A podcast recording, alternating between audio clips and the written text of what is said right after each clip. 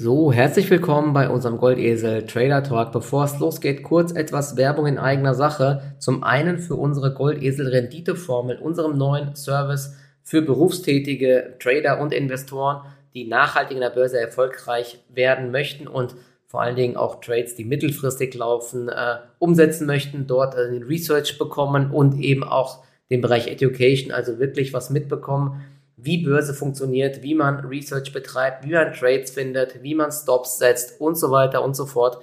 Die werden bei der Goldesel Renditeformel fündig. Ihr könnt das Ganze noch den äh, April kostenlos testen auf goldesel.de slash Renditeformel.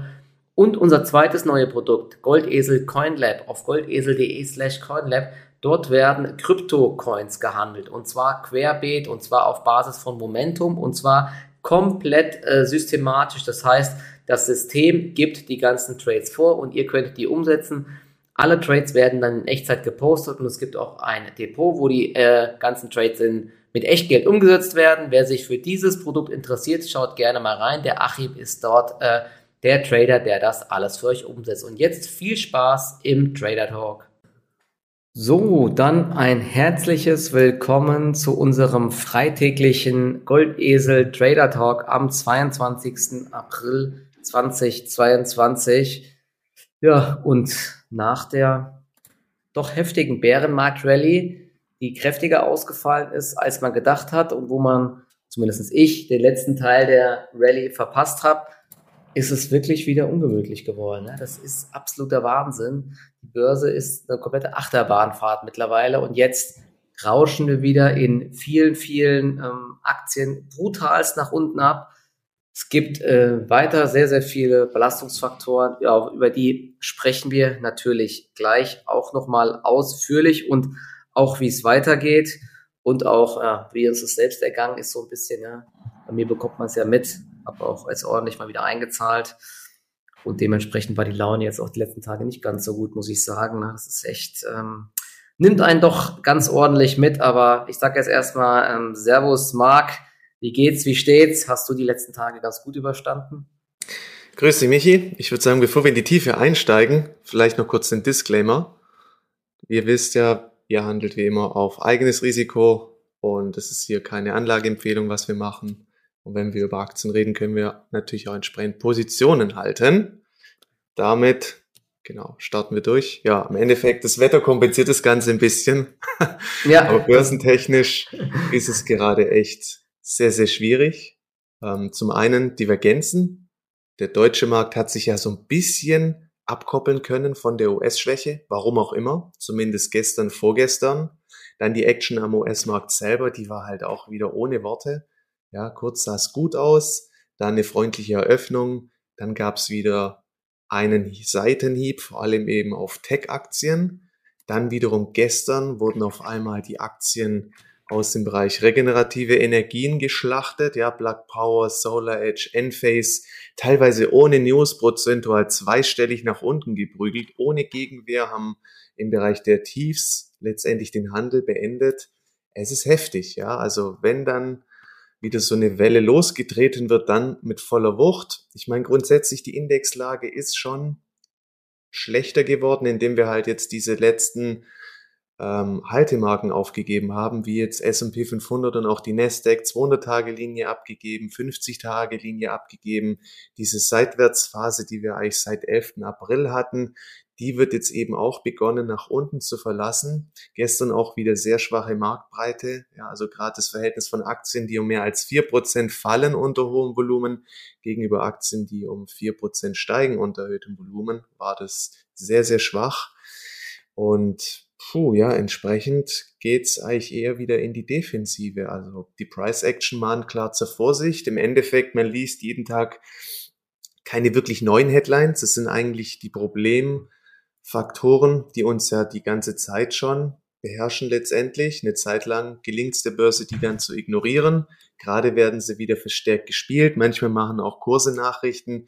Im Endeffekt, wir brauchen einfach eine deutliche Aufhellung gerade auch in den großen Indizes, dass das übergeordnete Bild einfach wieder konstruktiver wird, weil wenn man auch sich, ja, die Leading-Sektoren der letzten Hosse anschaut, wie auch die Halbleiterwerte, ähm, das sieht gerade alles nicht mehr wirklich konstruktiv aus und ja, es gibt gerade so wenig Grund, eigentlich großartig ins Risiko zu gehen, weil nach oben hin bleiben die Impulse aus, beziehungsweise ja, kurze Manöver nach oben werden sofort wieder negiert. Nach unten fehlt aber auch so ein bisschen der Druck, dass es mal wieder kurzfristig zu einer Entladung kommt, dass man einfach im Sinne von Rebound Trading antizyklisch die Hand aufhält. Das wird auch noch nicht so wirklich zugelassen.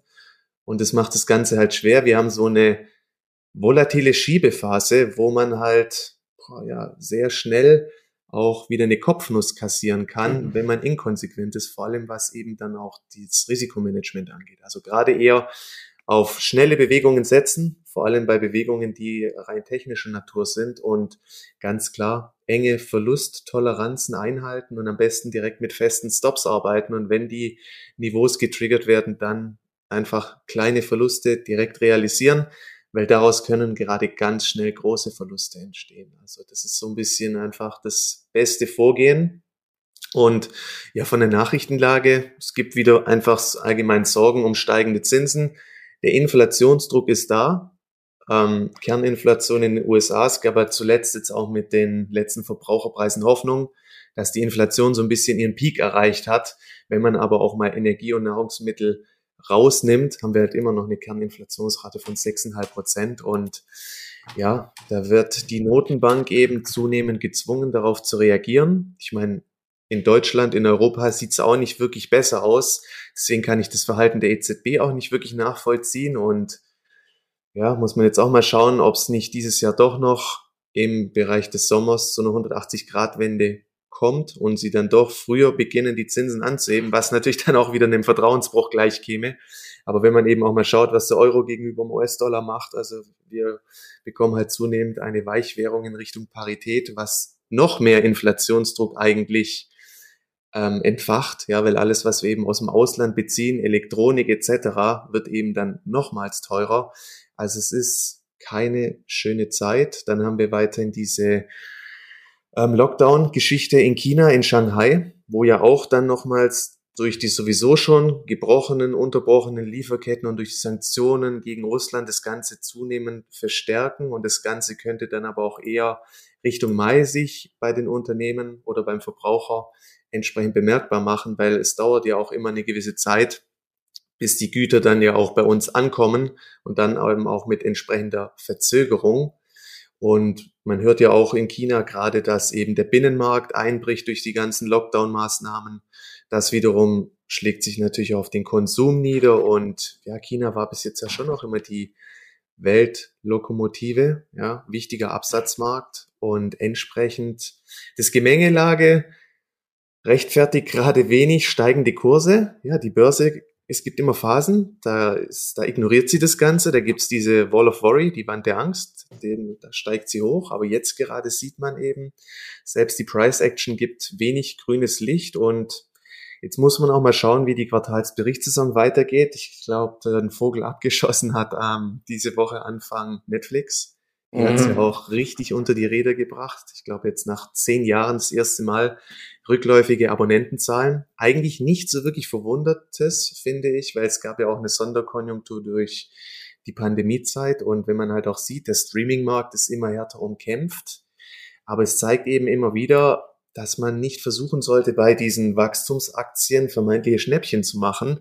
Denn von dem letzten Einbruch in Folge der Zahlen gab es jetzt halt nochmal ein 40-prozentiges Downgap.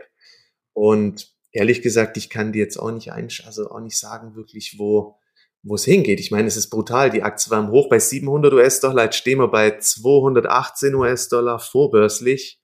Einfach nur verrückte Bewegungen. Netflix wird weiterhin sicherlich Daseinsberechtigung haben.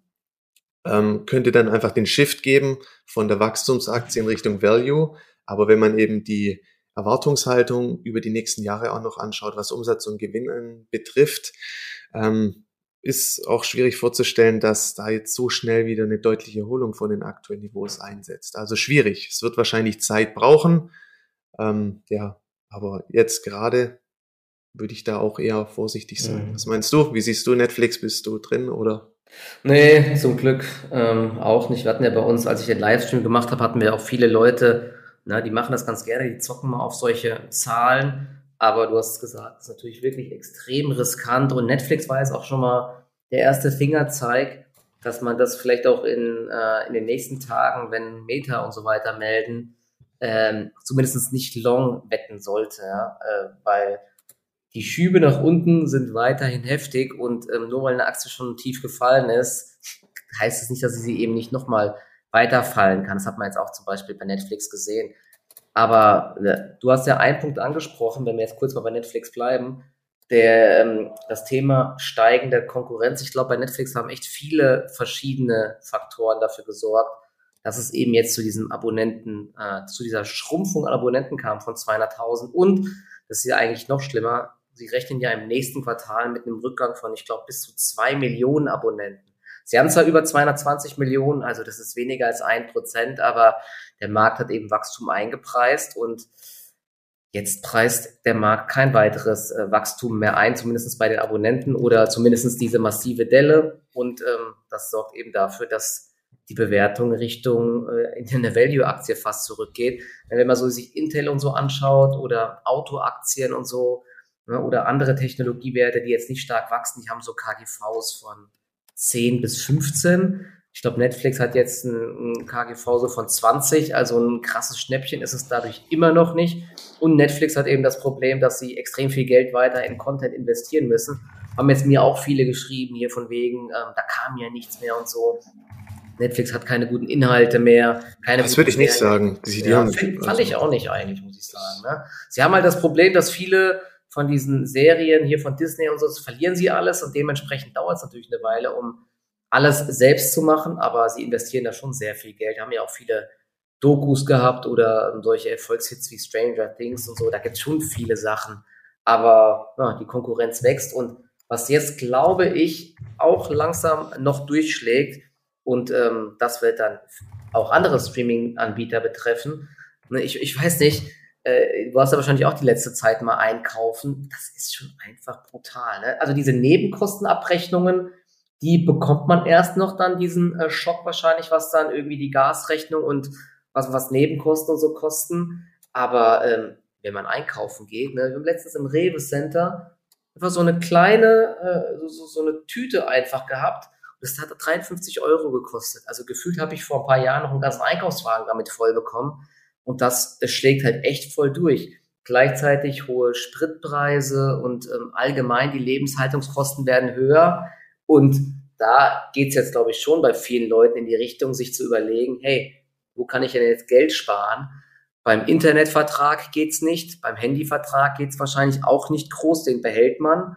Und dann überlegt man sich eben schon, ne, vielleicht habe ich schon Amazon Prime, brauche ich noch Netflix und so weiter. Ne? Also in der Richtung äh, gibt es massiven Gegenwind, glaube ich, mittlerweile. Und ähm, das könnte einige treffen, eben auch den E-Commerce-Sektor, dass man sich vielleicht jetzt nicht ein neues Möbelstück oder neue Kleidung kauft und so, ne? weil den Leuten steht einfach weniger Geld zur Verfügung. Die ja. Gehälter steigen zwar, aber ich glaube halt nicht in dem Maße, wie die Kosten jetzt links und rechts äh, ein komplett hier alles wegfressen. Also ich merke das selbst auch. Ne? Das ist schon absoluter Wahnsinn. Und ich habe auch übrigens noch einen ganz, ganz krassen Fehler gemacht bei mir. Ich bin ja jetzt umgezogen vor kurzem.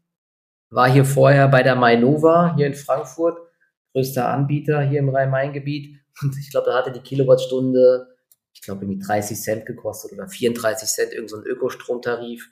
Ja, und dann habe ich da den Umzug gemeldet. Ne? Die rufen mich dann mehrmals an ja, äh, hier neuer Vertrag, wie sieht's aus? Und ich habe immer die ganze Zeit, ich habe die, glaube ich, drei, vier Mal abgewimmelt und gesagt, ja, nee, äh, rufen Sie mich bitte nochmal an. Ich muss das hier gucken, ich habe hier eine Solaranlage und ich weiß nicht, wie viel ich verbrauche. Jetzt habe ich dann vor paar Tagen angerufen, weil ich ja in, in diesem Grundversorgertarif einfach hänge, der keine Ahnung, wie teuer ist. Ich weiß es nicht, ich will es gar nicht wissen. Und jetzt haben die einfach meinen äh, mein Dings stillgelegt, meinen mein Account im Endeffekt, und mir die Abschlussrechnung geschickt und jetzt bin ich eigentlich kein Kunde mehr bei denen und muss jetzt einen Neuvertrag abschließen. Und ein Neuvertrag ist eben einfach doppelt so teuer. Ne? Also das ist ein absoluter Wahnsinn, oder? Und jetzt habe ich natürlich auch ein, mir ein schönes Eigentor geschossen. Jetzt muss ich mal gucken, wie ich das hier äh, hinbiege, dass ich da nochmal irgendwie einen Stromtarif bekomme. Also die Kosten, das ist echt das ist wirklich brutal, muss ich sagen. Ne? Also Und da spart schon der ein oder andere, ne? weil die Inflation, die frisst sich wirklich äh, in die Geldbeutel rein, oder? Merkst du da auch was? Nee, du, mich, ich lebe hier in meiner Blase, ich merke Hast da, du, ja, du nee, hast nee. wahrscheinlich, entweder du bist Selbstversorger oder es ja, ist äh, over the top. ich, ich pflanze meine Rettich, ich mache alles selber. nee, nee, du, das ist, also ich kann dir da voll zustimmen. Gerade wenn man einkaufen geht, im Handumdrehen hast du wieder kurz 50 Euro ausgegeben und dann guckst du in den Einkaufswagen und denkst dir eigentlich, für was eigentlich? Auf jeden Fall nicht für Öl oder Mehl, weil das gibt's weiterhin überhaupt nicht. Ja, und kein Sonnenblumenöl, genau, ja, genau, Sonnenblumenöl, ja. meinst ja, genau. Es werden jetzt inzwischen schon in Restaurants die Pommes gestrichen, ja, aufgrund des Ölmangels. Also es Wahnsinn. sind einfach nur verrückte Zeiten und ja, interessant ist ja auch, gell, zu Covid-Zeiten, da wurde alles, ging eigentlich so am Verbraucher ähm, vorbei. Ja, der Staat hat es ganz gut abgefedert und jetzt durch diesen Ukraine-Krieg kriegt man es mit voller Breitseite, ja, die Energiekosten, die Inflation und mit Sicherheit werden die Haushalte da den Rotstift zücken und Luxusgüter, selbst wie solche Abonnements im Streaming-Bereich, ja, die, da überlegt man sich dann doch mal, ob man das ein oder andere natürlich dann auch streicht.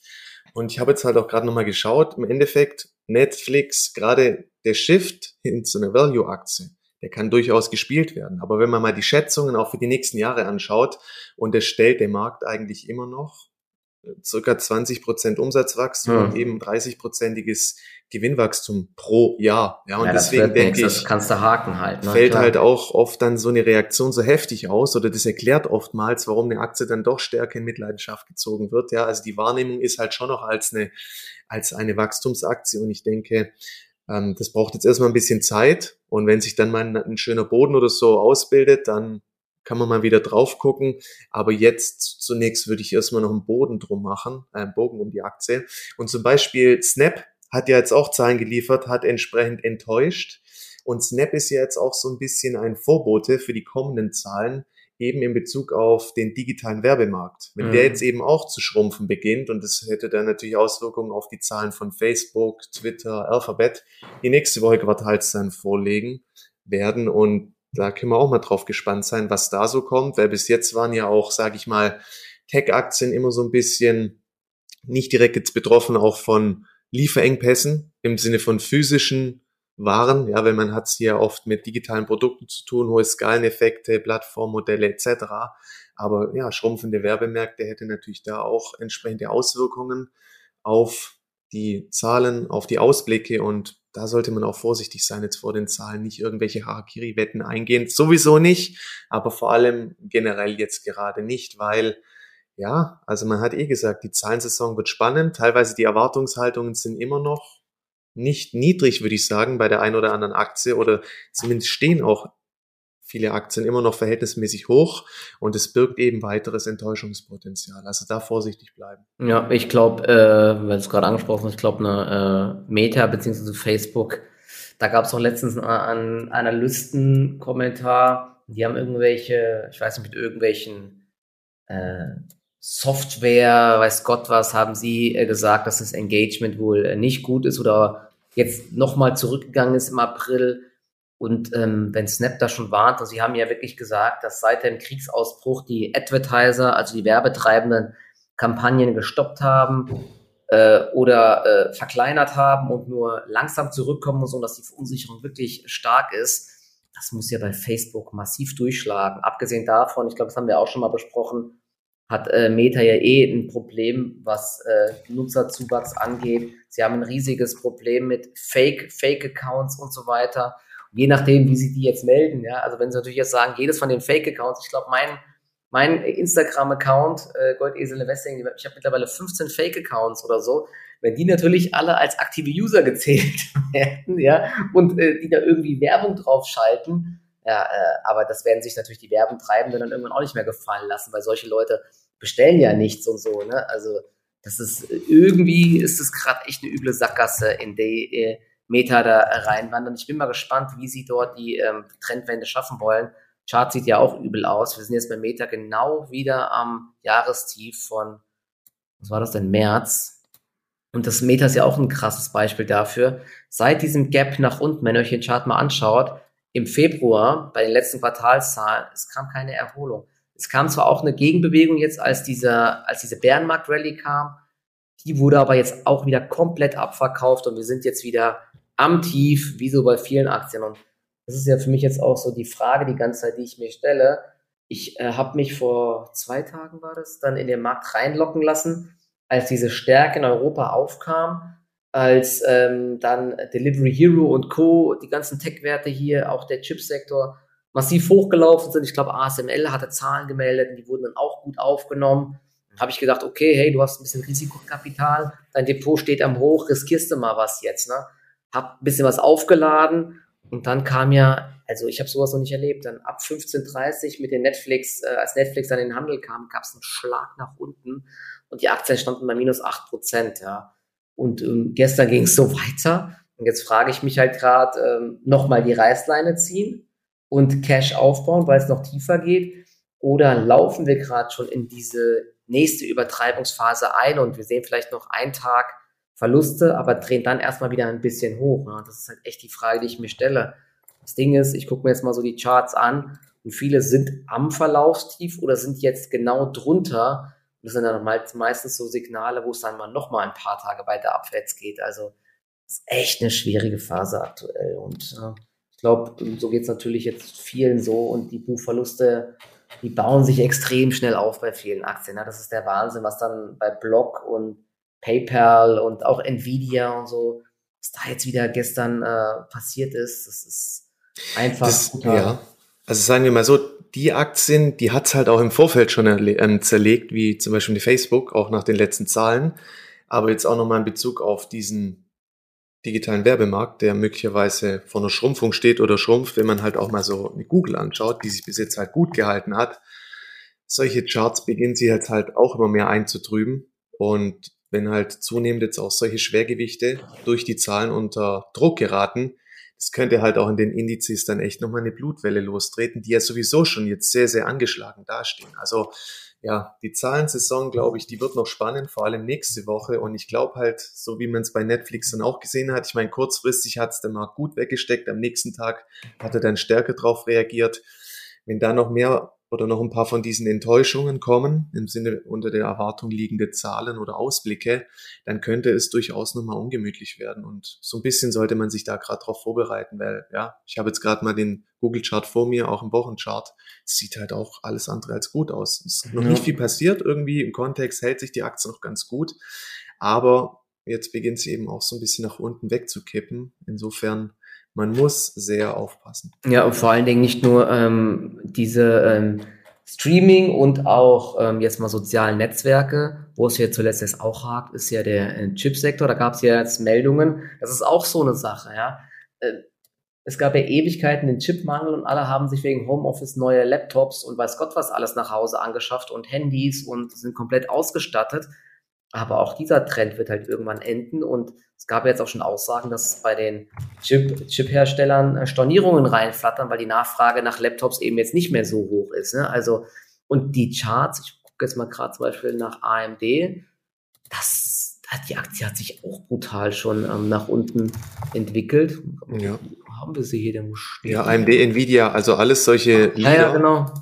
die brechen halt alle nach unten weg. Der ganze Chipsektor, Halbleitersektor. Ich meine, ASML, ich fand die Reaktion auf die Zahlen eh schon ziemlich stark, muss man sagen. Die haben ja auch geschrieben, dass sie eventuell die mittelfristige Prognose überdenken, aber aufgrund von Investitionen, ja, dann mhm. kurzzeitig hat es den Chipsektor wieder beflügelt. Siltronic ist angezogen, Infineon, ähm, PVA-Tepler und so. Aber man sieht eben auch, wie vieles wieder beginnt in sich zusammenzufallen und ja, immer wieder jetzt auch nach zwei, dreitägigen Erholungstagen da muss man wirklich aufpassen, dass es nicht wieder in sich zusammenfällt, was jetzt auch gerade wieder so ein bisschen der Fall zu sein scheint, gerade auch vor dem Wochenende.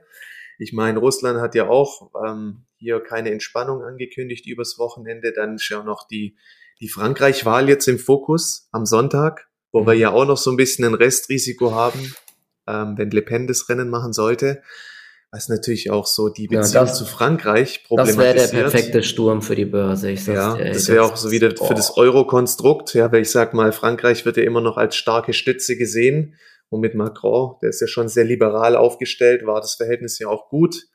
Und wenn Le Pen eben, ja, also wenn dieser Rechtsruck jetzt auch in Frankreich erfolgen sollte, puh, dann, dann wird es schon ja, das wäre dann wirklich der perfekte Start. Da gibt's ja, da gibt's ja sogar, ja, da gibt's ja sogar äh, irgendwelche Sachen, sie will ja, glaube ich, dann nicht mehr so viel Geld an die EU überweisen und so, sondern wirklich einfach die Überweisungen einstellen oder verringern und so. Also da kann es auf einen riesen Stress geben. Allein die Unsicherheit jetzt mit der kombiniert mit der aktuellen Lage kann dann halt echt, also wenn das kommen sollte, muss man sich auf ein größeres Gap nach unten einstellen. Also beim Brexit waren es, glaube ich, damals minus 9% oder so. Ja, ne? und, ähm, also im Index. Im Index, oder? genau, im ja. Index. Und da waren einzelne Aktien, waren, ich glaube, Banken waren direkt bei minus 18% oder so. Ne? Deutsche Bank ich glaube, da kam eine SAP morgens bei minus 16 Prozent genau. rein. Und wenn so ein Schwergewicht mal so reinkommt, das muss was heißen. Also da also ja, deswegen, ja, deswegen überlege ich jetzt doch auch noch mal ein bisschen mehr Cash aufzubauen, auch wenn ich jetzt dann wieder ordentlich Verluste realisieren muss. Das ist, ähm, das ist schon echt äh, übel mittlerweile, muss ich sagen. Na, wir können noch mal ganz kurz in Sachen ähm, Zinsen hin äh, uns die Zinsgeschichte anschauen. Hast du ja auch schon gesagt, dass da die ähm, die Angst weiter hoch ist. Und jetzt gab es ja, ich glaube gestern oder vorgestern Aussagen von der Fed, dass es im Mai wohl eine Erhöhung um 50 Basispunkte gibt. Und jetzt äh, habe ich gerade eben noch einen Artikel gelesen von Nomura, japanische Bank, dass es im Juni und im Juli jeweils um 75 Basispunkte nach oben geht. Ja? Und das ist natürlich, das sind wirklich Steigerungen. Normalerweise erhöht man immer um 0,25 Basispunkte.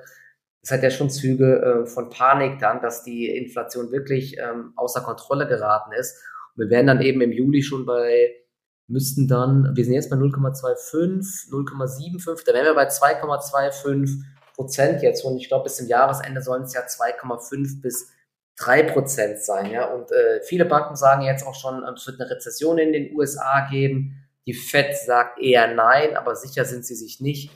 Aber Fakt ist halt, dass, dass das alles zusammen eben für sehr, sehr große Verunsicherung sorgt. Aber trotzdem, und das ist auch wichtig, die Zinsen waren in früheren Jahren auch schon mal äh, sehr viel höher und aktuell belastet es natürlich vor allen Dingen Wachstumsunternehmen, aber es ist nicht so, dass diese Unternehmen mit hohen Zinsen dann äh, nicht mehr wachsen können oder dass die Kurse nicht mehr steigen können, aber aktuell wird es halt eben massiv eingepreist. Ne? Aber wenn das dann irgendwann mal in den Kursen drinne ist und der Markt sich dran gewöhnt hat, der Markt gewöhnt sich ja irgendwann an alles, ne? auch an Kriege und so weiter, auch an neue Rahmenbedingungen, dann kann es eben auch wieder aufwärts gehen. Also nochmal ganz kurz, aktuell ist es halt echt eine üble Phase. Im Trading ist es schwer, aber natürlich auch, wenn man sich das Langfristdepot anschaut, aber das sind natürlich auch äh, krasse Chancen, ja. Und wer jetzt äh, stur seine Sparpläne weiter ausführen lässt, der wird sich, glaube ich, in, in einigen Jahren auch wieder ähm, einfach freuen, oder?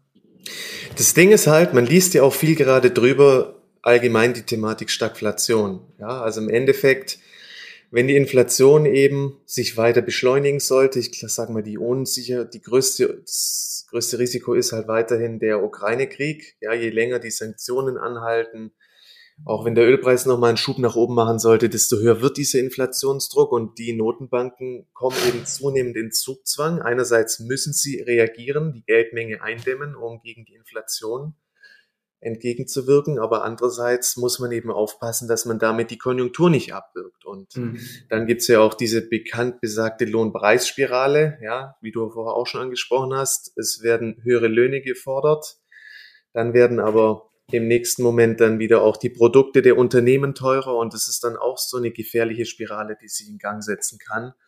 Und das birgt eben auch starke Rezessionsrisiken, wo man halt sagen kann auch, ja, das, das war's jetzt halt erstmal. Also wo soll denn noch der, der Treibstoff dann nach oben herkommen, weil das Puffer, die Puffer der Banken sind halt im Endeffekt auf Null. Also man hat sich durch die Corona-Pandemie weit aus dem Fenster gelehnt, viel Geld in die Hand genommen, jetzt erneut.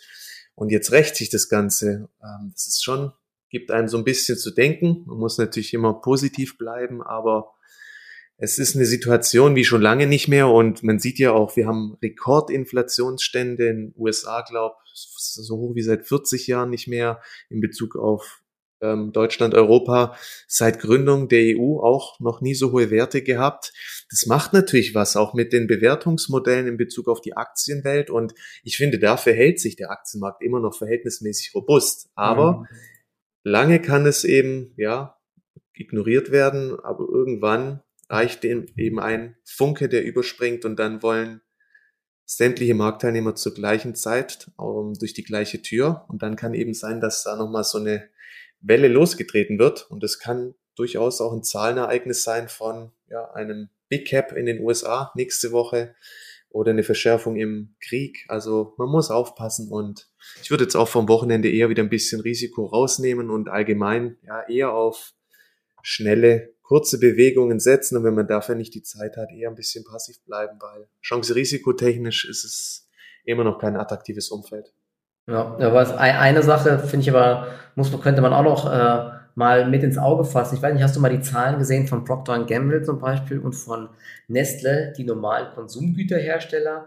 Die, die eine gute Preissetzungsmacht genau, haben. Genau, die haben die, eine Preissetzungsmacht, ja. ne, die, weil das ist halt schon krass, ne, weil bei diesen Unternehmen glaube ich, ich meine, die haben ja jetzt den Umsatz massiv äh, gesteigert einfach, ja, weil sie die Preise einfach weitergeben können und wenn, also ich glaube, das ist halt dann äh, schon ganz spannend, wenn, wenn du Unternehmen hast, die das machen können, weil wenn die Preise steigen, erhöhen die selbst auch die Preise, dadurch erhöhen sich auch wieder die Umsätze bei den Unternehmen und entsprechend eben auch die Gewinne. Das heißt, solche Unternehmen können eben auch ein ganz guter Schutz vor Inflation sein, ja, weil äh, gegessen wird immer, wie man so ganz äh, stupide sagt, und dann leiden dann eher solche Unternehmen wie Netflix einfach, ja. weil das kann man mal eher kündigen, aber Grundbedarf muss genau, immer gedeckt bleiben. Grundbedarf hast du halt einfach, ja. ne? Und auch sowas wie eine Versicherung und so weiter, ne? Da werden die Policen dann wahrscheinlich auch steigen und so weiter.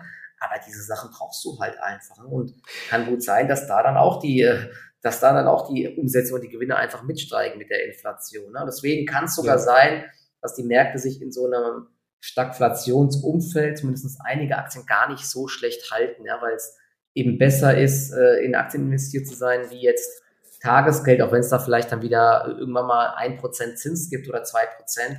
Was hilft es dir, wenn du, wenn du eine Inflation von acht Prozent im Jahr hast? Ja, ne? und korrekt. Das könnte schon echt so eine Kapital, also so eine Fluchtbewegung auch nochmal in Value-Aktien ja. auslösen. Ja, weil irgendwie willst du dann doch auch in, als Investor oder vielleicht auch als Privatmann dein Kapital halt schützen.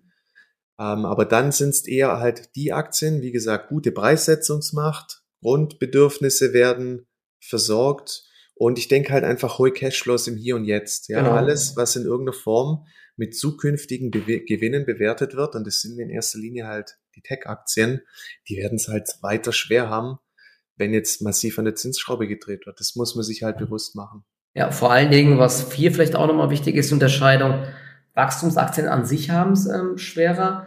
Und ähm, wenn die keine positiven Cashflows haben, sondern auch noch Finanzierungsbedarf und irgendwie Geld aufnehmen müssen, weil sie viel Geld verbrennen und so, das merkt man ja jetzt zuletzt, dass diese Unternehmen halt äh, noch mehr unter die Räder kommen. solche Aktien wie Alphabet oder ähm, ja, ganz viele von den großen US-Tech-Werten, was wie Salesforce, Microsoft, wenn es hier massive Rücksetzer gibt, dann sind es für mich dann ähm, auch schon irgendwann wieder Chancen, aber vor den Zahlen würde ich da jetzt, wie gesagt, halt auch nicht einsteigen, weil man das sehr, sehr schwer abschätzen kann. Und ich glaube, Enttäuschungspotenzial ist zumindest bei diesen großen Aktien jetzt noch nicht wirklich eingepreist. Ja, und selbst wenn Aktien schon gefallen sind, hat man jetzt gesehen, zuletzt ähm, kann es trotzdem noch weiterfallen. Deswegen muss man dort sehr, sehr vorsichtig einfach sein. Ja. Und eine andere Geschichte, die ja mit den steigenden Zinsen noch einhergeht und eine Aktie wie Hypoport, wo ich jetzt auch auf den Deckel bekommen habe, die ist ja auch deshalb gefallen, auch obwohl die Zahlen extrem gut waren, sind diese ähm, steigenden Hypothekenzinsen. Ich habe es jetzt gerade eben nochmal aufgemacht. Ich bin ja wirklich geschockt mittlerweile. Wo habe ich das denn? Die, die gehen ja verrückt. komplett durch die Decke. Ja. Ich habe ja äh, noch finanziert bei 0,6 schieß mich tot Prozent. Glückspilz. Jetzt, ja, ist wirklich Glückspilz vor. Das war vor neun Monaten oder so. Das ist ja krass gewesen. Ich glaube, das war im September oder im August habe ich das gemacht und jetzt sind wir bei 2,4 Prozent. Das ist ja der absolute Wahnsinn. Ja, also, das muss man überlegen. Anfang des Jahres waren wir auch noch so bei 0,9. Jetzt sind wir ja 2,1 oder schon 2,4. Erwartet wird, dass wir im Sommer über 3 stehen. Und die Immobilien sind halt in keinster Weise entgegengekommen. Ja, eher das Gegenteil ist passiert. Die sind nochmal eine Schippe teurer geworden. Und das ist schon auch eine Entwicklung, boah, die macht einem schon Angst. Also, ja, und äh, wo soll die Nachfrage jetzt noch herkommen? Ne? Für, also hier in Frankfurt, wo ich ausgezogen bin, keine einzige Wohnungsbesichtigung bei mir, weil der ganze Komplex ist schon wegen der hohen Mietpreise. Irgendwie unsere Wohnung hat ja 1500 Euro kostet für drei, drei Zimmer, 85 Quadratmeter. Nebendran eine riesen Baustelle, deswegen haben die Leute keinen Bock, äh, jetzt da neu einzuziehen. Da kommen hunderte Wohnungen, die 8.900 Euro den Quadratmeter kosten. Dann kommen noch Nebenkosten dazu. Du bist du schnell bei einer Mille für eine Wohnung einfach, ne, die irgendwie 90 Quadratmeter oder 100 hat. Ey, wer soll das jetzt noch kaufen, wenn die, wenn die Finanzierung 3% kostet anstatt 0,65%? Also ich bin da echt für den Frankfurter Immobilienmarkt nicht gerade bullisch, muss ich sagen. Ja, also wer jetzt noch zu diesen Preisen kauft, mit diesen hohen äh, Finanzierungskosten, ist, ich glaube, das ist wirklich ein Eigentor mittlerweile. Ja, da müssten ja wirklich eigentlich die Preise zurückkommen irgendwann. Ja? Oder ähm, ja, weil, weil die Nachfrage, die kann ja einfach gar nicht mehr so hoch sein. Und auch in den USA steigen ja die Preise. Ne? Also da gibt es ja auch schnell die ersten Befürchtungen, dass es eine brutale Abkühlung gibt an dem Markt. Ist echt äh, alles ziemlich schwierig gerade. Ja? Also diese massiv steigenden Zinsen, damit hat jetzt, das hat eigentlich wirklich keiner so auf dem Schirm gehabt. Ne? Vor allem mit welcher Wucht? Mit welcher genau, Wucht halt. Mit welcher also Wucht, ne? Und jetzt die Leute, die nachfinanzieren müssen, jetzt bald, da haben sie wahrscheinlich vor kurzem auch mit anderen Zinssätzen gerechnet. Das hat sich jetzt verdoppelt und verdreifacht in letzter Zeit. Das ist echt, also da geht dann auch viel Kaufkraft dann verloren. Ne? Das ist Wahnsinn mhm. einfach und macht einem auch ein bisschen Angst. Ne? Und nicht, dass da die ähm, Notenbanken die Wirtschaft komplett abwürgen und wir dann einen Schock sehen, dass das dann eine riesige Rezession gibt. Vielleicht Katie Wood hat ja auch damit gerechnet, dass es einen Deflationsschock irgendwann gibt, ne? dass die Preise halt dann irgendwann runterrauschen, weil die Nachfrage einbricht und so. Also ist echt ähm, sehr, sehr verworren alles, muss ich sagen. Es ist sehr, sehr irgendwie, man weiß echt nicht äh, mehr, was man hier so mehr an der Börse machen soll, weil äh, einerseits irgendwie Geld immer anlegen, andererseits gibt es gerade echt so viele Fragezeichen. Deswegen naja, ich glaube, äh, im Grundsatz, äh, wer langfristig anlegt, Sparplan einfach weiterlaufen lassen. Das ist eine gute Sache. was wir gerade gesagt haben, so auf Unternehmen zu setzen, die Preissetzungsmacht haben, ich glaube, die äh, kommen gut durch die Krise oder vielleicht durch eine mögliche Krise. Aktuell haben wir ja noch gar keine wirkliche Krise, sondern nur eine sehr hohe Inflation. Genau, kann natürlich auch ganz schnell wieder sich ähm, beruhigen und dann kann auch schnell wieder eine Rallye losgetreten werden. Aber wenn man jetzt einfach die Faktenlage bewertet, dann ist Vorsicht angesagt und kann jetzt jederzeit sich auch weiter nach unten beschleunigen. Genau. Es äh, können wir ja nochmal ähm, gerade schauen. Hast du noch spezielle Aktien auf der Watchlist? Ähm, es gibt ja schon noch ein paar Werte, die sich auch ganz gut halten. Es gibt viele Aktien, die ungespitzt in den Boden gerammt werden. Unter anderem, wie gesagt, der Tech-Sektor. Ähm, E-Commerce-Aktien haben es auch weiter extrem schwer. Da gibt es ja auch so viel Gegenwind. Die Ausblicke waren nicht so gut. Shopify und Co. hatten gesagt, das zweite Halbjahr wird besser. Ob das jetzt wirklich so kommt mit den ganzen steigenden Kosten weit und breit, ich habe so das Gefühl, der Markt hat wenig Vertrauen in diese Aussagen und dass es halt doch ja, vielleicht nicht zu dieser Erholung kommt. Ne? Die Aktien zeigen es zumindest an, dass da ähm, sehr viel Gegenwind ist. Morgan Stanley hat aber jetzt äh, gesagt, dass sie äh, langfristig weiter ganz optimistisch sind und sie haben Amazon, Mercado Libre und SEA weiter äh, optimistisch gesehen mit einem soliden Overweight. Und ich muss gerade mal schauen. Ähm, genau, äh, im Jahr 2019 bis 2021 waren die Aktien jetzt getrieben von diesem Stay-at-Home-Trends und jetzt sehen sie aber in, in nächster Zeit trotzdem weiter zweistelliges Wachstum bis 2026. Ne? Also für die nächsten äh, fünf Jahre, vor allen Dingen in den Emerging Markets, wo der E-Commerce noch nicht so stark vertreten ist. Ne? Bin ich mal gespannt. Ich glaube, kurzfristig hilft diese Aussage nicht, aber sollte man mal im Blick haben. Ja, um den Sektor mache ich gerade auch einen Bogen. Also man sieht ja, Zalando und Co., die haben ja nicht mal die Erholung mitgemacht, jetzt zuletzt irgendwo da gibt es irgendwie auch keinen Handlungsbedarf.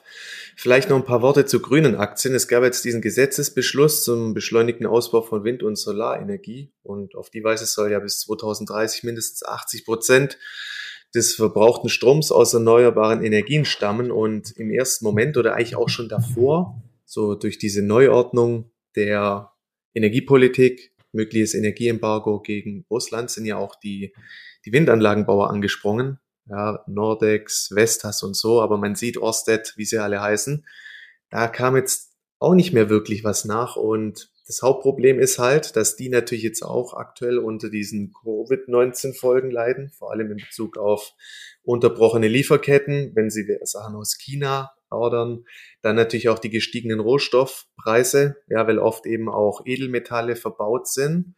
Und man sieht eben auch in Bezug jetzt zum Beispiel auf die letzten Vestas-Zahlen, also die Margen sind halt das Problem, die das Ganze weiter ausbremsen. Das, die Auftragsbestände sind eigentlich gut, aber durch diesen Gegenwind, ja, gerade Lieferengpässe, gestiegene Rohstoffkosten, erodiert es halt die Margen. Mhm. Und ich glaube, das ist auch so ein Punkt, warum die Aktien eigentlich trotz einer guten Ausgangslage nicht so wirklich aus dem Tritt kommen und wo man aufpassen muss, dass man da nicht einem Wunschkonzert unterliegt. Also da müsste jetzt echt nochmal eine neue, klare Stärke reinkommen, bevor ich die anfasse, weil man sieht ja, also da geht ja gerade auch gar nichts.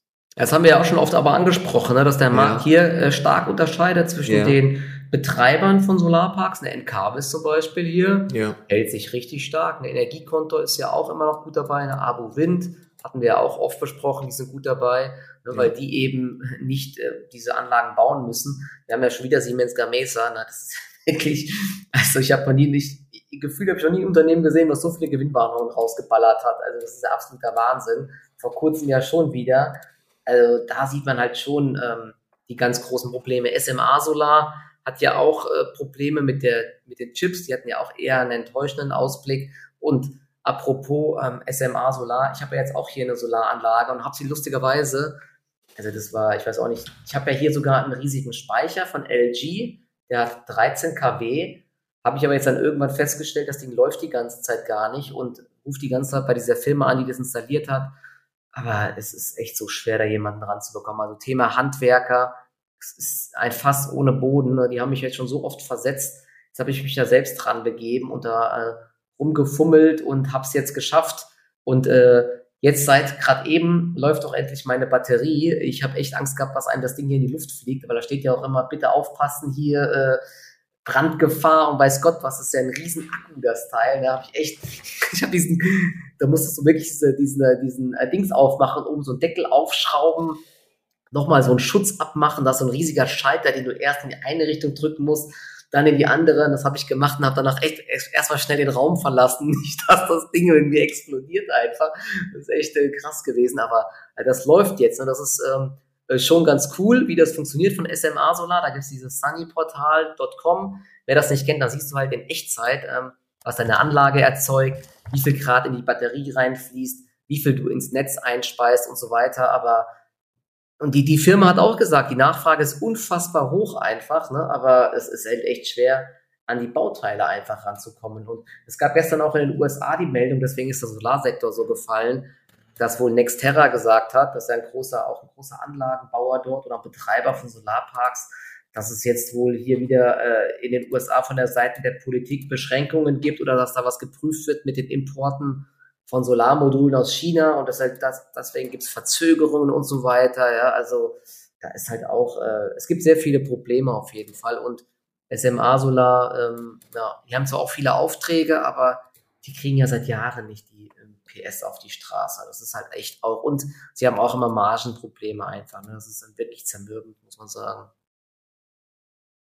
Ja, also auf jeden Fall sehr, sehr heftige Reaktionen, mehr oder weniger wieder aus dem Nichts heraus, brutal. Also. Ja, genau, aber muss man mal gucken, ne? wenn die, wenn die Aktien wieder anspringen, kann man mal versuchen, den Trend dort zu spielen, aber ja. ich glaube, mittelfristig haben die äh, Betreiber äh, bessere Chancen ne? und die halten sich auch viel, viel stabiler, die Aktien. Äh, Encarvis hatte ja äh, gesagt, der, der Cashflow war deutlich über den Erwartungen im ersten Quartal.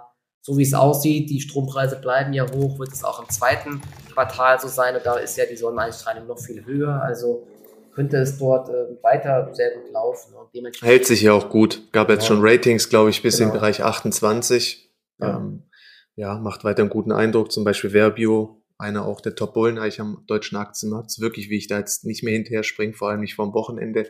Aber die verteidigt ja auch gut die hohen Niveaus. Gab ja zuletzt auch Aussagen von Haugen Aufhäuser, dass man dass eine Prognoseerhöhung eigentlich nur noch eine Frage der Zeit ist. Was war's? Rating dreistellig auf jeden Fall. Ich glaube, ja. 15, muss man jetzt auch aufpassen, ne? wenn die Unternehmen, wenn, wenn solche Sachen schon Ewigkeiten Vorhinein ja, 110, äh, in, in, 110 in, ins Spiel gebracht werden, ist das halt dann auch schon, da muss man gucken, dass es da nicht ein Sell the News gibt. Ne? Ähnlich ja. wie bei einer Salzgitter zum Beispiel heute.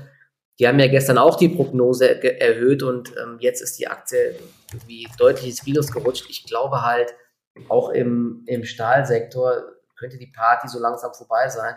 man profitiert ja durchgehend nur von steigenden Stahlpreisen. Aber wenn jetzt die Bautätigkeit wirklich abnimmt, weil äh, die Finanzierungskosten so in die Höhe schießen und so, dann werden halt auch irgendwann die Stahlpreise wieder runterkommen ne? oder wenn die Versorgungssituation sich verbessert ja. und dann werden auch die Margen bei diesen Unternehmen wieder massiv unter Druck geraten. Das ist halt gerade ähnlich wie bei Netflix und Co. 20, äh, 2020 und so in der Corona-Pandemie ist das halt auch gerade eine Sonderkonjunktur im äh, Stahlsektor. Das kann man nicht ewig in die Zukunft projizieren, genauso wie bei K plus S, die ja auch nur von gestiegenen Kalipreisen profitieren und jetzt nicht, weil sie da irgendwie besonders innovativ wären, weil sie Marktanteile gewinnen, äh, jetzt nachhaltig und so, sondern sagen Sie ja selbst, es liegt an den steigenden Preisen für Kali einfach. Gut, wobei ich finde, das ist noch ein bisschen nachhaltiger, weil ich denke halt auf absehbare Zeit wird aus Russland da wenig kommen, auch im Sinne der Sanktionen. Das kann Hingegen sein, ja. bei den Stahlpreisen bin ich bei dir, das ist schon jetzt gerade eine krasse Sonderkonjunktur und wenn man auch mal in den USA auf den Sektor schaut,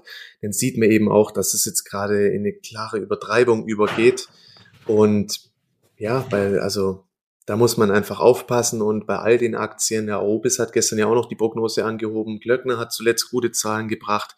Es, es hängt halt immer vom guten Einstieg ab. Da jetzt noch hinterher zu rennen nach mehrtägigen Aufwärtsbewegungen macht sowieso keinen Sinn allgemein, wenn man auch sieht, ein Sektor ist ein bisschen heiß gelaufen. Das sind dann eher wieder antizyklische Chancen, aber auch eher auf kurzfristige Sicht. Also ja, auf die nächsten Wochen würde ich da jetzt auch nicht beginnen, neue Positionen aufzubauen. Das sind eher Aktien für trading-orientierte Leute, gerade auch eine Verbio. Ich finde es halt immer noch beachtlich, dass sie sich auf den hohen Niveaus hält. Mhm. Aber auch hier, das wäre eher was noch für den kurzen Move. Aber ansonsten ist jetzt auch ein Großteil der Bewegung gelaufen. Das, da muss man einfach klar ehrlich sein. Ja, ja vielleicht. Heute ja auch minus sechs Prozent. Aber weißt du, so eine kurz, ich meine, oh, am Tief war, ja, die hat sogar heute schon einen kleinen Peak gemacht. Hey, weißt du, ich könnte ja kotzen, am Dienstag beim Live-Trading habe ich ja, hat, mein Gefühl hat mir schon irgendwie das so gesagt, hey, das, hat sich so ein bisschen festgelaufen, aber ja. es hat so ein bisschen halt auch prozentual die Übertreibung gefehlt, da was zu machen. Das war halt auch wieder der perfekte Peak, gell? und seitdem geht's jetzt bergab. Ja. Ohne Worte, irgendwie diese Short-Seite so vernünftig zu erwischen. Ist einfach ja, das ist schwierig, ne? Und bei Verbio, Pferd, wer da noch long ist, eine Möglichkeit wäre dann, falls diese Prognoseerhöhung kommt, in dieses Gap nach oben, was dann vielleicht nochmal kommt, da vielleicht dann Gewinne mitzunehmen, einfach, weil wie gesagt. Ne, sell the news so ein bisschen. Ja, genau, sell the news, weil. Buy the rumors, sell the facts. Ja, naja, es ist wirklich so, ne, wenn jetzt jeder schon mit ja. dieser Prognoseerhöhung rechnet und alle im Vorhinein kaufen, so müsste es sich ja. vorstellen, wer sollte denn noch diese Prognoseerhöhung kaufen, wenn es doch schon überall bekannt ist, dass sie kommt, ne? Also. Ja, Verbio ist ja eh so eine Aktie mit einem, ja, das Trading-Verhalten teilweise ist ja. einfach sehr, sehr schwierig, um es mal förmlich auszudrücken. genau. Hast du sonst noch irgendwas anderes Interessantes auf der äh, Liste, was du, äh, ähm, noch drin bist? Ja, es gab jetzt einige gute Ansätze auch im Bereich der Zykliker. Die haben ja teilweise echt schöne zwei-, dreitägige Erholungsbewegungen gemacht. Zum Beispiel auch eine Jung-Heinrich, eine Kion, eine Jostwerke. Also der gesamte Sektor aus nichts heraus, muss man sagen. Leider ging das so ein bisschen an mir vorbei. Es gab so ein bisschen Erholungstendenzen auch bei den IT-Dienstleistern. Zum Beispiel die Cancom hat sich ein bisschen ähm, erholt. Sieht eigentlich, ja, wobei heute auch schon wieder relativ eher schwach. Da habe ich zum Beispiel jetzt noch eine halbe Position offen. Ja, man muss aufpassen, dass man jetzt halt nicht alles um die Ohren wieder gehauen bekommt und spätestens dann wenn halt die, die Entry-Niveaus erreicht werden, dass man dann, sage ich, die Reißleine zieht. Ich meine, Longsess hat ja auch gute Q1-Zahlen geliefert, lag deutlich über den Analystenschätzungen, vor allem auch was den bereinigten Gewinn angeht. Natürlich eine, ein Ausblick fürs Gesamtjahr ähm, konnten sie noch nicht geben, aber da war ich kurz noch drin. Ähm, mal schauen, da wenn da jetzt ein Pullback kommt in Richtung, ja, wieder so des Openings von vorgestern, eventuell antizyklisch. Jenoptik auch gut gelaufen, wäre aber auch jetzt erst wieder antizyklisch. Ähm, interessant, ja, die Aktien aus dem grünen Bereich. Encarvis hält sich gut, Wind, da bin ich noch drin, macht auch weiter einen guten Eindruck. Man muss halt ein bisschen aufpassen, weil der US-Sektor jetzt gerade schwach ist. Ähm, würde ich jetzt auch nichts forcieren, solange da so ein hoher Abgabedruck noch herrscht. Man sieht dann doch immer wieder diese direkten Wechselwirkungen. Ähm, ja, ansonsten eher wieder mehr Cash und ja, ähm, bisschen in die Defensive jetzt wieder gehen, nachdem man in den letzten Tagen so ein bisschen was versuchen konnte. Es gab ja auch einige Aktien, die echt ja schöne ähm, Kaufsignale geliefert haben, aber man sieht auch bei einigen Titeln, wie schnell das jetzt wieder in sich zusammenfällt. Und jetzt muss man wieder ein bisschen aufpassen, eher wieder mehr Cash halten. Ja, ja auch der Wasserstoffsektor, ne? Ja, Erst ein schöner Ausbruch nach oben und dann gestern aus mehr. dem Nichts wieder runter. Verstehe ich halt auch nicht so ganz, ne? Weil jetzt eigentlich so die Aussichten waren jetzt so kurzfristig, auch mit den ganzen Aussagen und so, auch Analysten und so, ja. war eigentlich äh, der Weg geebnet für neue Aufwärtsbewegungen und dann hast du jetzt gestern oder vorgestern ja, direkt wieder ja. Einen Punch ins Gesicht bekommen. Ne? Das ist, echt, das ist echt schwierig. Also da muss ich auch überlegen, was ich mit meinen Positionen jetzt da noch mache. Noch bei Neil dabei. Ähm, Die hat sich ja schön entwickelt, muss man sagen. Also der letzte Breakout. Ja. Auch aus dem Nichts heraus, gell? Einfach ein schönes Setup. Und dann ja, und jetzt aber wieder unter 1,60 halt, ne? Es mhm. ist halt echt ähm, sehr, sehr schnelles, schwierig. Ne? Schnelles Eincashen gerade. Ja. Das ja, ist so leider. echt die beste Vorgehensweise. Das ist echt blöd, ja, aber deswegen ist ja auch so eine Sache, ne? Lieber in, in, in Schwäche hinein mal kaufen und in Erholungsbewegungen eincashen. Deswegen überlege ich auch die ganze Zeit, macht es jetzt noch Sinn, seine Position aufzugeben, weil wir sind jetzt gerade schon wieder drei Tage am Fallen, aber andererseits habe ich ja auch gerade kein gutes Gefühl. Ich frage mich, woher so eine massive Erholung jetzt kommen soll in vielen Aktien. Ja. Wobei wir haben jetzt in China ja heute Nacht eine kleine Erholung gesehen bei JD, bei Pinduoduo und Alibaba und so weiter. Ob das jetzt groß nachhaltig ist, na, das ist halt sehr, sehr schwierig. Deswegen, ich werde, glaube ich, auch nochmal heute ein bisschen mehr Cash aufbauen, um einfach flexibel zu bleiben. Falls wir heute nochmal abverkaufen, falls es eine ganz böse Überraschung in Frankreich gibt und da nicht vor hm, vollendete Tatsachen gestellt zu werden. Ich will ja auch immer flexibel bleiben. Das ist so. Ja, SAP hat ja auch Zahlen geliefert, die haben ja auch ein bisschen bei der Marge enttäuscht und solche Schwergewichte, wenn die jetzt auch weiter unter Druck geraten sollten, das ähm, hinterlässt halt auch im Index, also in Bezug jetzt hier auf den DAX weiter seine Spuren. Ähm, aber selbst Small- Mid-Cap-Bereich, ja, MDAX, SDAX, TechDAX, es schwächelt eigentlich alles heute wieder und mhm. eigentlich USA gibt ja den Ton gerade an in der Schwäche und ja, meistens ist es so, dass dann der deutsche Markt da ja auch nicht wirklich sich da lange in so einem Eigenleben, in so einer Phase, dass er die lange aufrechterhalten kann. Also das naja gut, heute, heute ist ja eh schon jetzt, ne? Die große Stärke ist jetzt auch weg im DAX mit minus ja, zwei Prozent. Sowieso, also genau. Ja. Die Gegenbewegung heute, ich meine, eine Porsche hält sich ganz gut. Rheinmetall im MDAX ist halt immer noch, und das ist ja auch eher so ein Kontraindikator. Ja, ja. so ein Hedge. Ja, ja, genau, das ist eine Art, eine Art Hedge. Ich kann mir vorstellen, dass wenn wenn es eine Erholung gibt bei den anderen Werten, dass dann das Rheinmetall eher am Fallen ist. Ne? Ja, es ist so eine Wechselwirkung, hatten wir genau. jetzt schon genau. öfter gesehen, ja. Genau, also und auch eine K plus S, dass die dann äh, weiter korrigieren könnte, wenn alles andere hochgeht, ne? wobei du kannst recht haben. ja, wobei die hat heute einen schönen Peak gehabt. Wenn du mal schaust, 10.30 Uhr gegen den, ah, das also war schon gut. Ja, das war eine Stopwelle oder so, ne? Habe ich gesehen. Ja. Ne? Hab ich aber zum Beispiel, gut, die sind jetzt weitergelaufen, aber ja, also man hat ja hier einfach diesen Kali-Preis als ganz klaren Trigger und zum Beispiel Ende März gab es auch mal kurz so einen heftigen Peak und dann ging es aber sofort weiter. Also sieht. Hm, also. Ja, aber einfach als, mal beobachten. Genau, als Fazit lieber versuchen, nicht ähm, unter die Räder zu geraten und jeder, der eine gewisse Cash-Quote hat, der baut ja ähm, gegenüber dem Gesamtmarkt aktuell schon eine kleine Outperformance auf. Ne? So kann man es ja auch sehen einfach. Also genau. wer jetzt schon 100% im Depot hat, zum Beispiel bei mir jetzt auch im Langfristdepot, der nimmt halt die komplette Bewegung nach unten mit. Im Trading Depot tut es natürlich auch wieder und ich will gar kein Geld verlieren eigentlich, aber das ist natürlich utopisch, man verliert immer mal Geld. Aber mit einer 50% Cashquote bist du halt eben äh, nicht so unter die Räder gekommen wie andere Leute, die vielleicht eine hohe Cashquote haben. Deswegen kann man sowas ja natürlich auch immer irgendwie noch versuchen, positiv zu sehen. Wichtig ist es halt dann nur, äh, und das ist natürlich schwerer, als man immer denkt, dann, falls eine Erholung kommt, auch wieder in die Aktien reinzukommen einfach, ne? weil sowas auch sehr schnell passiert, man natürlich immer am Zweifeln ist und so. Ne? Deswegen, das ist halt auch die Kunst, da dann äh, diese Aufwärtsbewegung irgendwie versuchen mitzunehmen, weil wenn man weder nach unten was mitnimmt, noch was, noch was oben mitnimmt, ja, dann braucht man auch gar nichts zu machen, so ungefähr. Ne? Das ist halt, ist halt immer die Kunst, dann da diese Bewegungen mitzunehmen. Aber bin da ganz optimistisch. Ja. Also wenn man auch mal die harten Fakten betrachtet, ich glaube, DAX sind wir auf jeden Fall auch prozentual zweistellig im Minus year to date. Wir haben S&P bei minus 8 Prozent, wir haben die Nasdaq bei minus 16 Prozent, zum Beispiel der Halbleitersektor minus 22 Prozent, ARC ETF 4, minus 44 Prozent. Also man sieht, ja, es ist ein Umfeld, wo es definitiv nicht leicht ist, Geld zu verdienen. Und wenn man da schon die schwarze Null halten kann, als sage ich auch mal eher nicht erfahrener Börsianer, dann macht man da wirklich einen guten Job und hat einen Alpha generiert. Ja, genau. Und äh, Bill Ackman, der Hedgefondsmanager, hat 400 Millionen verblasen mit seinem Netflix Long, ja, also. Ja, weißt du, mit Fremdgeld, da, das sieht's eh nochmal anders aus. Ja, aber der, genau. das. Ich weiß nicht, er hat bestimmt auch eigenes Geld drin, aber ja, das ist halt echt auch krass. Aber er hat direkt die Reißleine gezogen, ne? Mhm. Das finde ich ja dann zumindest äh, wenigstens gut, weil sie hatten eine andere Einschätzung. Er hat gesagt, er, sie sehen zwar weiter die Chancen bei Netflix, aber sie können es halt nicht mehr wirklich einschätzen, sie haben keine Visibilität mehr.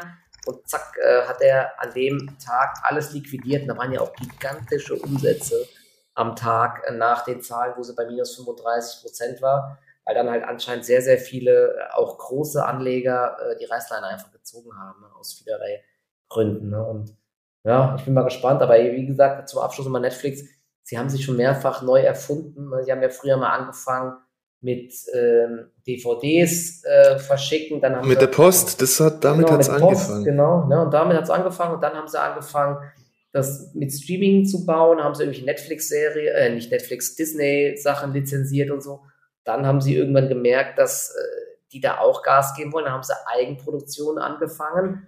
Ja, und jetzt, ich kann mir vorstellen, dass es äh, denen wieder gelingt, halt, sich äh, so äh, zu reformieren oder neu zu erfinden, dass es auch hier wieder einen neuen Wachstumsschub gibt, aber das kann natürlich über Wochen und Monate und vielleicht Jahre dauern. Ne? Deswegen ähm, aus Trading-Sicht äh, ist das halt einfach viel zu lange. Deswegen, ähm, deswegen würde ich da jetzt dann auch, äh, wenn Positionen gegen einen laufen, da auch immer mal die Reißleine ziehen und mal warten, bis sie sich ausgekotzt hat einfach. Das ist halt echt verbrannte Erde aktuell. Ähnlich wie es bei DocuSign war, wie es bei Meta war. Das ist, es ist einfach sehr, sehr schwierig nach solchen üblen Gewinnwarnungen. Ja, man muss halt immer sich bewusst machen, was habe ich hier vor mir. Eine Qualitätsaktie, klar, Netflix kann den, also kann irgendwo, hat als Value-Aktie natürlich auch Daseinsberechtigungen, aber das, das ist auch noch zu früh das Stadium dafür. Man sieht, die Erwartungshaltung ist weiterhin hoch. Hat man es mit einer zyklischen Aktie zu tun und entsprechend gilt es dann eben zu handeln und wenn es genau. eine richtige Qualitätsaktie ist, da macht es definitiv Sinn, auch mal antizyklisch die Hand aufzuhalten. Ja, das sieht man ja Buffett, der macht es ja seit Jahrzehnten vor. Aber man muss eben aufpassen, was man wirklich vor sich hat. Genau. So viel dazu. Jetzt haben wir die Stunde schon um. War eine, ähm, ja, war eine schöne Runde ja, mit ein ja. paar Ideen und ein bisschen Frust auch bei mir wegen dieser Börse. Aber so ist es halt manchmal. Ne? Kann ich immer gewinnen, aber es geht weiter und die nächsten Chancen und Aufwärtsbewegungen kommen ganz bestimmt. Ja, und bei dem Wetter schaust du einfach mal wieder auf deine, ähm, deine Stromzähler. Dann genau, ich schaue mal live auf meine Solaranlage, wie ich gerade Strom erzeuge, mehr als ich verbrauche. Da mache ich ein bisschen Plusgrad wenigstens. So die Ordergebühren rein. Genau. Also in dem Sinne ein äh, schönes äh, Wochenende und genau, erholt euch gut und wir hören uns dann nächste Woche wieder. Ciao, ciao. Bis nächste Woche. Ciao.